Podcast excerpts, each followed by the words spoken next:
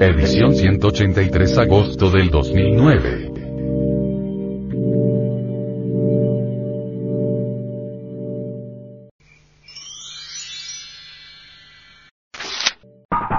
Hacia la Gnosis. Son innumerables las escuelas. Por todas partes abundan escuelas y autores que se combaten mutuamente. En la Catedral de Notre Dame de París, dibujado en el suelo aparece un laberinto, recordemos al laberinto de la isla de Creta.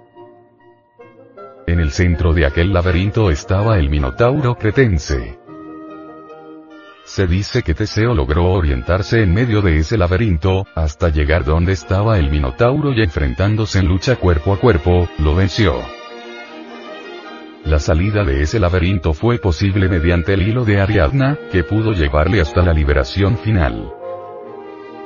Resulta interesante saber que, precisamente, en el piso de la Catedral de Notre Dame de París, fuera dibujado ese laberinto maravilloso.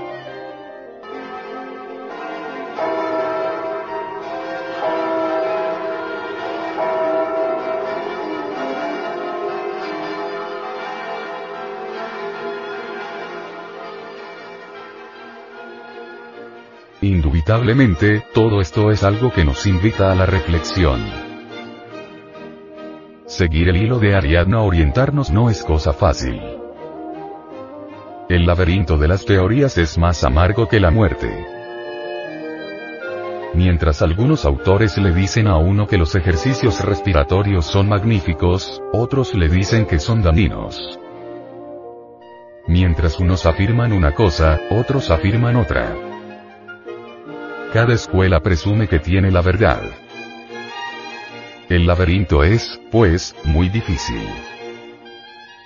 Cuando uno consigue llegar al laberinto, tiene que habérselas en lucha cuerpo a cuerpo con el minotauro cretense, es decir, con su propio ego, con el yo psicológico, y solo logra uno salir del centro del laberinto, mediante el hilo de Ariadna que debe conducirnos hasta la luz pero la mayor parte de las gentes se pierden entre el laberinto de tantas teorías, de tantas escuelas y de tantas confusiones. ¿Cómo hacer para orientarnos? ¿De qué manera? Obviamente nos debe interesar el despertar de la conciencia.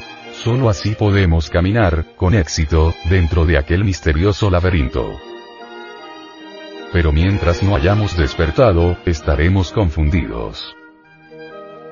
Algunos hasta se entusiasman por estos estudios momentáneamente y luego los abandonan. Hay quienes con la cabeza rellena de teorías, creen haber descubierto ya el camino secreto, aunque anden bien dormidos. Parece increíble, pero hay maestros de la gran logía blanca, verdaderos gnósticos en el sentido trascendental de la palabra, despiertos radicalmente, autorrealizados absolutamente, en lenguaje alquimista diríamos sujetos que tienen ya en su poder la gema preciosa, y, sin embargo, no son intelectuales, en el sentido pleno del término. Pero eso sí, autorrealizados y despiertos. En cambio vemos, en el camino de la vida, dentro de las diversas escuelas, organizaciones, sectas, órdenes, etc a sujetos con la cabeza rellena de teorías, a individuos con rica erudición, pero con la conciencia completamente dormida. A ignorantes ilustrados, que no solamente no saben, sino lo que es peor. Ni siquiera saben que no saben. Estos se pierden, cumplidas sus 108 existencias, e ingresan a la involución sumergida de los mundos infiernos pero ellos creen que van muy bien, eso sí, y cuando se les interroga, demuestran una erudición sorprendente mentes chispeantes. Con conceptos brillantes. Con proverbios luminosos. Contundentes y definitivos. Pero, ¿de qué sirve todo eso? Nosotros necesitamos primero que todo, despertar, para saber cómo nos vamos a orientar. ¿De qué nos serviría tener la cabeza rellena de letras, si continuamos con la conciencia dormida? El amor propio.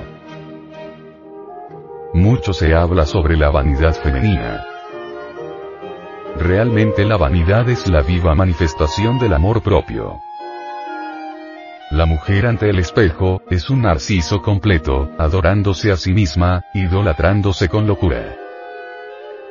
La mujer se adorna lo mejor que puede, se pinta, se encrespa el cabello con el único fin de que los demás digan, eres hermosa, eres bella, eres divina, etc. El yo siempre goza cuando la gente lo admira, el yo se adorna para que otros le adoren.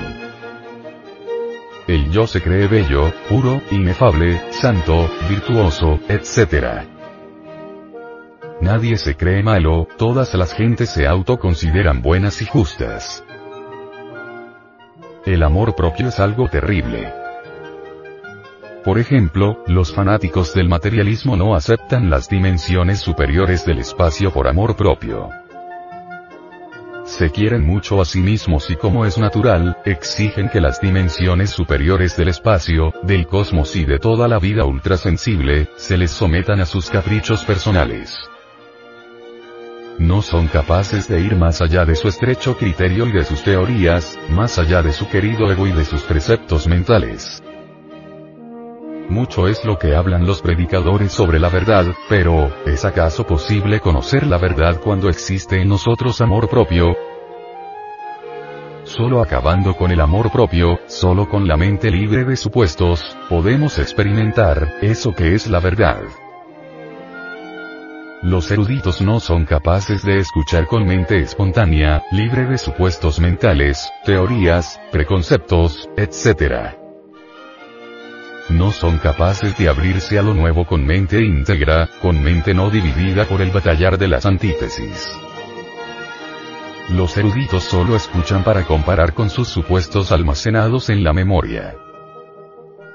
Los eruditos solo escuchan para traducir de acuerdo con su lenguaje de prejuicios y preconceptos y llegar a la conclusión de que las enseñanzas del gnosticismo son incongruentes. Así son siempre los eruditos, sus mentes están ya tan degeneradas que no son capaces de descubrir lo nuevo. El yo en su soberbia quiere que todo coincida con sus teorías y supuestos mentales. El yo quiere que todos sus caprichos se cumplan y que el cosmos en su totalidad se someta a sus experimentos de laboratorio. El ego aborrece a todo aquel que le hiera el amor propio. El ego adora sus teorías y preconceptos. Muchas veces aborrecemos a alguien sin motivo alguno. ¿Por qué? Sencillamente, porque ese alguien personifica algunos errores que nosotros cargamos bien escondidos y no nos puede gustar que otro los exhiba. Realmente, los errores que a otros endilgamos, los llevamos nosotros muy adentro. Nadie es perfecto en este mundo, todos nosotros estamos cortados por la misma tijera. Cada uno de nosotros es un mal caracol entre el seno de la gran realidad. Quien no tiene un defecto en determinada dirección, lo tiene en otra dirección. Algunos no codician dinero, pero codician fama, honores, amores, etc. Otros, no adulteran con la mujer ajena, pero gozan adulterando doctrinas, mezclando credos en nombre de la fraternidad universal. Algunos no celan a la mujer propia, pero celan amistades, credos, sectas, cosas, etc. Así somos los seres humanos, cortaditos siempre por la misma tijera. No hay ser humano que no se adore a sí mismo. Samael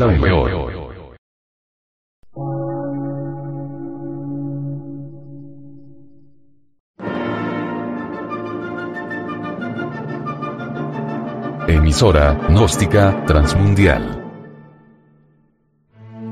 Por una nueva civilización y una nueva cultura, sobre la faz de la Tierra.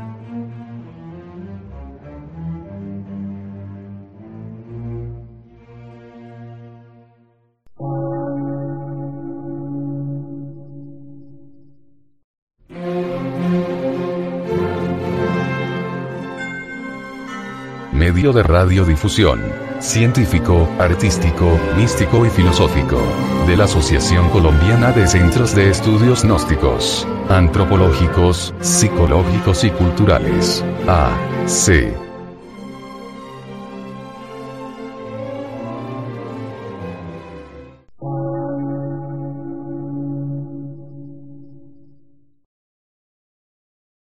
Lectura en movimiento. Difusión sin fronteras.